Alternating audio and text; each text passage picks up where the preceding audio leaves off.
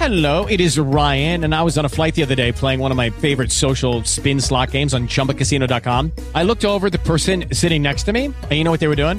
They were also playing Chumba Casino. Coincidence? I think not. Everybody's loving having fun with it. Chumba Casino is home to hundreds of casino style games that you can play for free anytime, anywhere, even at 30,000 feet. So sign up now at chumbacasino.com to claim your free welcome bonus. That's chumbacasino.com and live the Chumba life. No purchase necessary. VGW Group. Void were prohibited by law. See terms and conditions. 18 plus.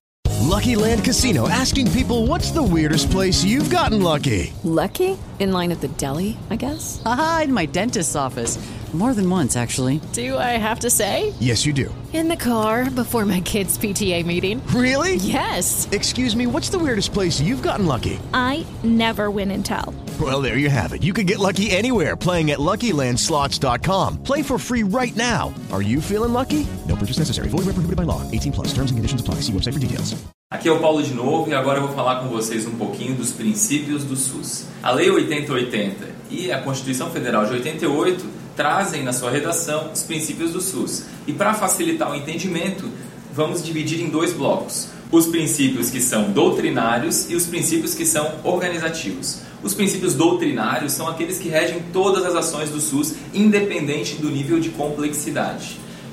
A universalidade visa garantir com que todas as pessoas da nação tenham acesso à saúde, fazendo com que o Estado deva é, garantir esse acesso a essas pessoas, independente de gênero, de raça, de trabalhar ou não. Então, é um princípio que, diferentemente do que historicamente o Brasil tinha, né, onde apenas quem trabalhava tinha acesso, faz com que agora todos tenham acesso à saúde, independente é, de qualquer tipo de critério. A equidade visa combater as desigualdades em saúde no país. Apesar de todos terem direito à saúde, nem todos têm as mesmas condições de acesso aos serviços de saúde. Então, uma maneira de fazer com que essa desigualdade diminua é tratando de maneira desigual os desiguais. No caso da equidade, um exemplo que a gente pode citar para ficar mais fácil de compreender é aquela pessoa que tem direito à saúde, mas, por exemplo, ela é acamada e não consegue ir no posto de saúde. Uma ação que vai fazer com que essa pessoa tenha as mesmas condições de acessar o serviço de saúde, tanto quanto outra pessoa que consegue, por exemplo, é, chegar até o posto propriamente dito, são as atividades de atenção domiciliar. Então, isso foi feito para que pessoas que tenham algum tipo de dificuldade, que vão ficar em casa, mas merecem tanto quanto os outros é, as condições e o acesso aos serviços de saúde, possam ter esse acesso a esse serviço. A gente está tratando essa pessoa de uma maneira desigual, fazendo com que ela consiga se aproximar daquelas outras que, de alguma forma, conseguem ter acesso ao serviço de saúde. A integralidade entende o usuário do SUS como um todo. Visa desmistificar aquela doença como um simples problema e entender quais são as complexidades que estão por detrás. Visa levar aquele usuário do SUS promoção, prevenção e tratamento, e não somente o tratamento, como antes do SUS comumente acontecia. Dentre os princípios organizativos, a gente tem a hierarquização, regionalização, descentralização e a participação social. A hierarquização nada mais é do que organizar os serviços de saúde por níveis de complexidade. No Brasil e em muitos outros países, três níveis são bem comuns. A atenção básica ou primária à saúde, a média complexidade, que comporta as especialidades, é, como os centros especializados de fisioterapia, fonoaudiologia, os CAPs, e a alta complexidade, que normalmente concentram é, os hospitais. Na base, a gente tem em torno de 80% das demandas, na metade da pirâmide, em torno de 15%, e no topo, em torno de 5%. É muito interessante a gente perceber que o nível tecnológico exigido fica mais complexo à medida que sobe ao topo da pirâmide. Quando a gente vai em um hospital e percebe uma fila com uma série de problemáticas que são relativamente básicas, a gente entende que a atenção básica à saúde não está funcionando naquela região. Idealmente, quando os postos de saúde estão funcionando, há uma drenagem bastante intensa, fazendo com que no hospital chegue apenas o que realmente é uma situação hospitalar. Então, é, esse é o viés muito importante quando a gente pensar em saúde.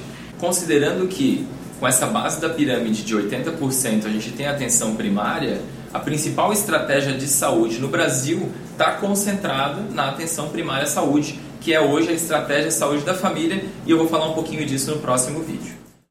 Continuando agora os próximos princípios, a gente tem a regionalização. A regionalização visa articular todos os serviços de saúde de uma determinada região, considerando o contexto naquela região.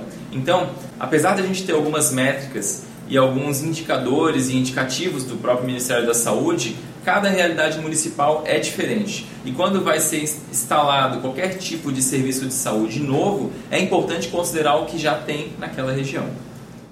A descentralização, terceiro princípio organizativo, visa fazer com que cada ente federativo tenha um nível de responsabilidade diferente e pensando nessa questão mais contextual, é trabalhada a autonomia dos municípios. O município, independente da macro-região brasileira que a gente está falando, vai ter autonomia para pensar de que forma que a saúde vai ser tratada dentro daquele contexto. Logicamente que por não ter tantos recursos, o município ele fica mais preso na questão da atenção básica, atenção primária à saúde, tendo algumas ações normalmente voltadas para a média complexidade. Mas pensando, por exemplo, na atenção básica, ele vai planejar de que forma que a estratégia de saúde da família vai funcionar dentro daquele município. Quantas equipes de estratégia tem que ter, quantas equipes do núcleo de apoio à saúde da família teria que ter para poder é, ter um alcance desejado dentro daquela população e isso tudo o município consegue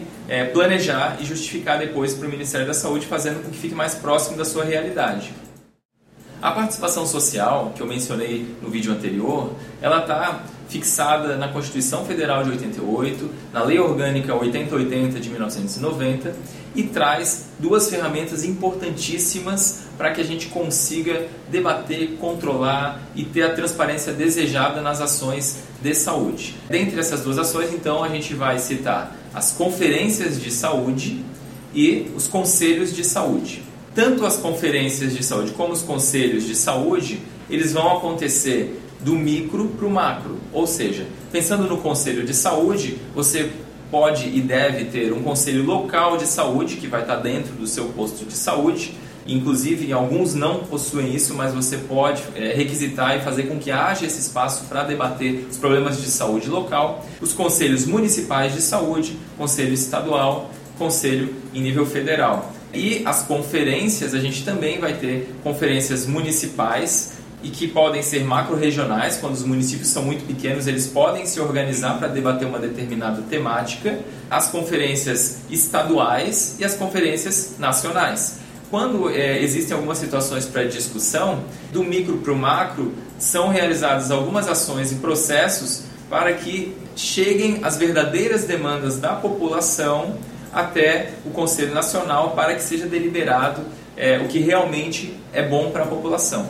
A grande crítica aqui e o que a gente percebe hoje é que, de certa forma, está desestruturando um pouco o SUS são as inúmeras ações que são realizadas de maneira impositiva, sem considerar essa abertura de participação social que está previsto em Constituição Federal. Então, dentro desse viés, a gente tem a reforma da Política Nacional de Atenção Básica, que não considerou é, a participação social idealmente como deveria, e outras ações também como os, o próprio teto dos gastos públicos.